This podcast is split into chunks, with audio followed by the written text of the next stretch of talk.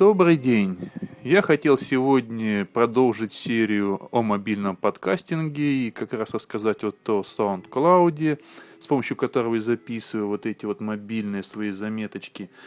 Но тут одно небольшое событие, не знаю, событие, не событие, но некоторое действие, так сказать, отвлекло меня, и я решил переключиться на маленечко другое, временно, так как серия у нас-то облачная, и все, в основном мы говорим о, об облаках, но вот сегодня, наверное, с э, подкастинга чуть-чуть переключусь на дата, так сказать, да, на данные, так как э, произошло некое изменение в одном из э, популярных и давнишних уже сервисов облачных от Microsoft SkyDrive. Ну, дело в том, что вообще где-то еще дня два или три назад обновился клиент облачного сервиса вот этого SkyDrive для iOS. Я обновил на своем iPad, на своем iPhone, но, честно говоря, даже не заглядывал, так как был весь погружен в свою суету. Но сегодня, просто прочитав в новостях о том, что произошли изменения в самом сервисе SkyDrive, я полез копаться. Во-первых, что произошло в сервисе, во-вторых, что произошло в изменении этих вот клиентов для мобильных устройств. Итак, э, как мы помним, SkyDrive нам, SkyDrive нам предлагал 25 гигабайт такой вот усеченной э, облачной памяти. То есть, что значит усеченной? Им было очень удобно пользоваться, не было нормальных средств для загрузки, э, там были большие ограничения, то есть можно было загружать не более 100 мегабайт э, файлы размером, было неудобно внутри ими пользоваться. По большому счету, лично я в основном использовал его как такой онлайн-офис, как тоже вариант замены Google Doc. Да? То есть там можно было э, создавать и редактировать документы Microsoft Office, Word, Excel там и так далее. Вот. Э, а как хранилище, ну, я там как-то вот загрузил несколько фотографий, загрузил несколько музыкальных файлов для теста, так у меня там валялись, по большому счету я даже не обращал на него внимания. Ну вот, отныне всем вновь зарегистрированным э, будет предоставляться 7 гигабайт памяти. Было 25, сейчас 7.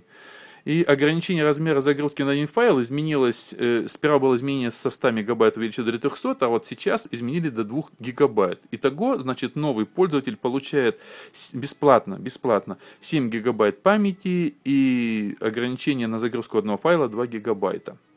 А, тем же, кто уже имел ранее э, аккаунты на Life, на SkyDrive или на Hotmail, можно будет вернуть эти 25 гигабайт обратно.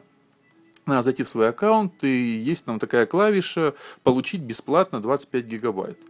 То есть восстановить их. Вы можете нажать эту клавишу, и у вас будет не 7, а 25. Но это нужно поторопиться, потому что оно вот буквально ограничено несколькими днями, такая возможность.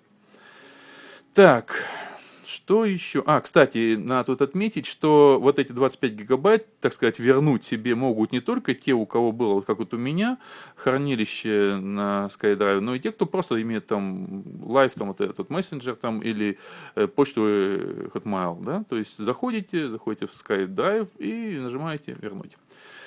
Но изменение в хранилища далеко не самое главное.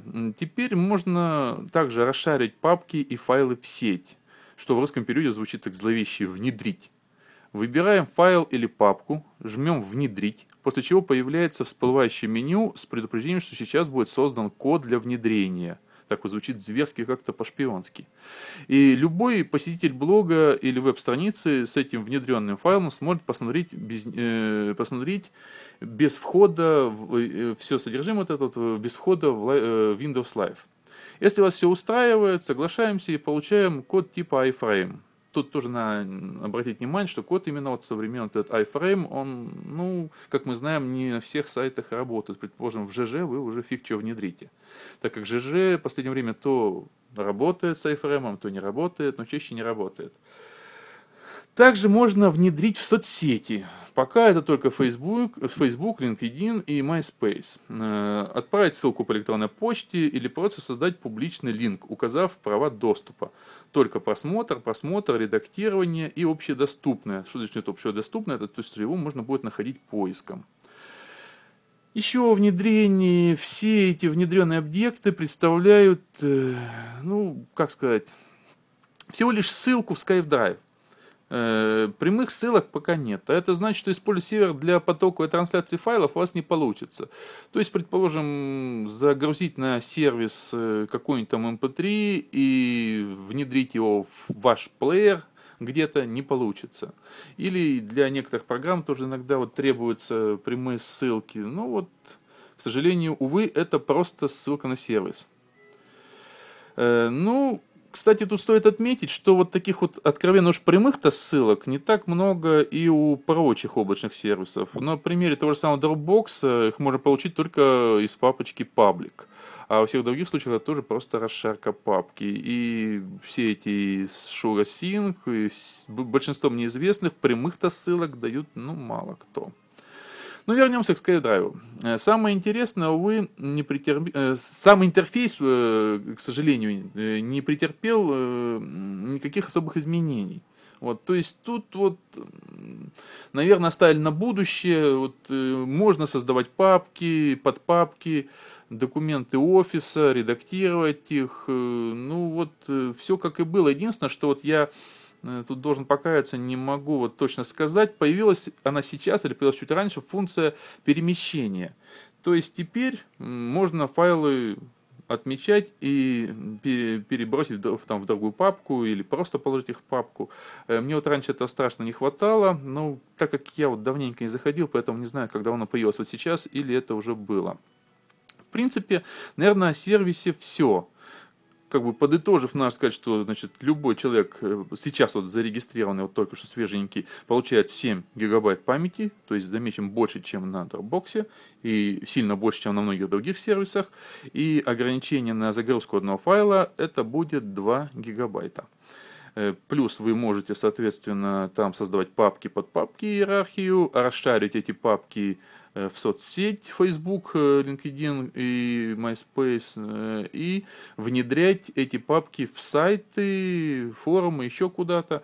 Кстати, отметим, что так как мы предоставляем доступ, то папки можно делать двухсторонние, так сказать. То есть, чтобы не только брали у вас, но и чтобы эту папку могли что-то закинуть вам. Я на практике от последнего пока вот вариант, что можно вам закинуть, не пробовал, ну как бы вот должно работать. Давайте теперь поговорим об измененном э, iOS клиенте.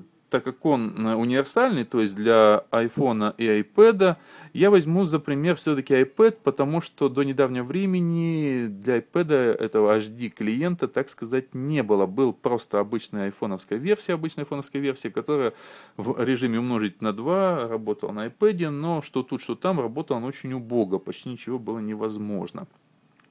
На сегодня же, после обновления, это полноценное и в меру симпатичное приложение. Мы видим все наши папки в SkyDrive облаке, мы можем создавать новые папки, под папки, загружать фото с нашего девайса по одному или группой фотки загружаем. Э, перемещаем и переименовываем файлы. Очень важно, не все тоже это дают возможность. И самое интересное, чего не хватает во многих подобных клиентах на других облачных сервисах, это можно делиться этими файлами. Отправлять ссылку по электронной почте, предоставлять доступ одному человеку или группе из вашей адресной книги, там плюсик нажимаете, э, дав им права редактирования или не давая таких прав, требуя у них вход в службу доступа или, опять же, не требуя его. Также можно скопировать публичную ссылку в буфер обмена и просто куда-то его там поместить или отправить, как вам уже будет угодно. Что еще из интересного? Э, отображение количества элементов, содержащихся в папке. Это вот очень-очень здорово. То есть, э, загрузив э, это вот рабочий стол э, облачного клиента, вы видите вот эти папочки. Тут же отметим, что, предположим, папка с фотографиями вам будет обложку этой папки создавать именно сама фотография, э, а в уголке будет нарисована цифра. Точнее, не нарисована, это как бы выдавлена цифра. Это будет отображено количество элементов, содержащихся в данной папке. Очень удобно. Далее, э, проигрывание, просмотр аудио-видео файлов без загрузки. Ну, это многие сервисы предоставляют, но вот тоже отмечаем, что это есть, но, увы, поштучно. То есть Тут не получится, как предположим, в том же самом Шуга Синхе, чтобы можно было накидать mp3 эм файлов, э, и просто он будет цеплять один за другим, и вы будете слушать. Также, как в некоторых других сервисах, нет возможности э, создать какой-то плейлист. Тут этого тоже нет, поэтому медийная составляющая здесь слабо выражена, будем так говорить. То есть просмотреть в потоке вы можете, а и прослушать, а вот как бы так вот цикличное какое-то прослушивание там этого создать невозможно, но опять же, учитывая довольно-таки большое пространство облака, можно закинуть туда какой-то большой файл, и если опять же у вас будет такой хороший интернет, не за загружая его, просматривать. Далее, еще опять же, интересно, просмотр фотографий в потоковом режиме, простым перелистыванием, простым перелистыванием. То есть можем альбомами просматривать фотки, листается довольно-таки легко. То есть вот это вот, э, так сказать, временная подзагрузка, она происходит моментально, очень комфортно. Но, увы, нет режима слайд-шоу. Опять же, отмечаем, что это не мультимедийный сервис, да? Пока, по крайней мере. Далее. Сохранение оригинального размера фото при загрузке или его оптимизация компрессия на ваш выбор. То есть вы можете в настройках выбрать, э, при первой загрузке вам будет предложено, э, в принципе, вот вы э, делаете загрузку фотографий с вашего девайса, и вам будет сказано, что для того, чтобы загружалось быстрее, вы можете фотографии сжимать. Ну вот вы решаете уже сами, хотите вы, чтобы у вас было быстрее, но все-таки поджата маленечко потеря в разрешении, или вы хотите оригинал. Я вот выбираю всегда оригинал, и, кстати говоря, э, ну, какого-то дискомфорта или какого-то долгого такого, не знаю, там, периода ожидания или загрузки я не заметил. Надо заметить еще, что это чудесно работает в фоновом режиме. Предположим, у меня получилось, я большую количество, большую кучу фотографий набросил на загрузку и одновременно нажал прослушивание MP3 файла. Чудесно заработало. Так, дальше, что еще? Э, массовые поштучные перемещения файлов и папок. То есть там есть папочка, э, точнее в меню вы можете выбрать «Изменить», э, элементы, и вы можете отметить необходимые папки или файлы, которые вам нужно куда-то переместить или может удалить массово. Вот таким вот образом. Дальше, что еще? А, да, две отдельные вкладки. Э, вкладка с общими файлами и последние документы. Удобно посмотреть, если вам нужно вот хранилище большое, в нем много каких-то документов, каких-то файлов, и вам то, что вы регулярно открываете или не открывали недавно, можно быстро найти в папке последние документы. А также вот общие файлы, это то, что вам предоставлен доступ Э, кстати, по-моему, если мне память не изменяет, такой полезной функции нету у клиента для Dropbox. Там просто все папки в одну кучу. Так, и дальше еще информация об общем доступном объеме вашего хранилища. То есть вы, там есть кнопочка, как обычная шестереночка с настройками, вы туда заглядываете, и там видим объем, которого занят и который у вас остался. Но вот это, пожалуй, все, наверное, и о сервисе, и о самом, э, точнее, о самом сервисе, и о клиенте для iOS. Я думаю, что, наверное, буду изучать его дальше. Ну, наверное, если SkyDrive не бросить развитие, вот на этом не остановится, а добавить такие полезные вещи, как прямые ссылки, хотя бы с какой-то одной отдельно взятой папки, как вот, предположим, у Dropbox паблик, да, и маленько доработать свою мультимедийную составляющую, я думаю, он может просто серьезно вырваться вперед э, среди старичков, среди уже всех известных сервисов. Ну и опять же, учитывая довольно-таки небольшие цены на расширение пространства, предположим, для тех, у кого нет возможности до 25, там, кто из, э, из новых, так сказать, из новообращенных сейчас откроет, он может всего лишь за 300 рублей в год добавить дополнительно 20 гигов. То есть 7 плюс 20, 27 будет. Да? А тем, кто хочет 100 гигабайт, придется заплатить всего лишь 1500 с чем-то там рублей. То есть 50 долларов, грубо говоря, в год будет стоить 100 гигабайт. То есть это ровно в половину дешевле, чем у э, Dropbox. Таким образом, это очень серьезный такой прорыв вперед, и будем, будем смотреть на развитие, ну и самое главное, будем ждать адекватного и, думаю, скорого ответа от Google облака. На этом, я думаю, закончу сегодняшний рассказ об облачных сервисах и прощаюсь с вами до следующего подкаста. Всего доброго!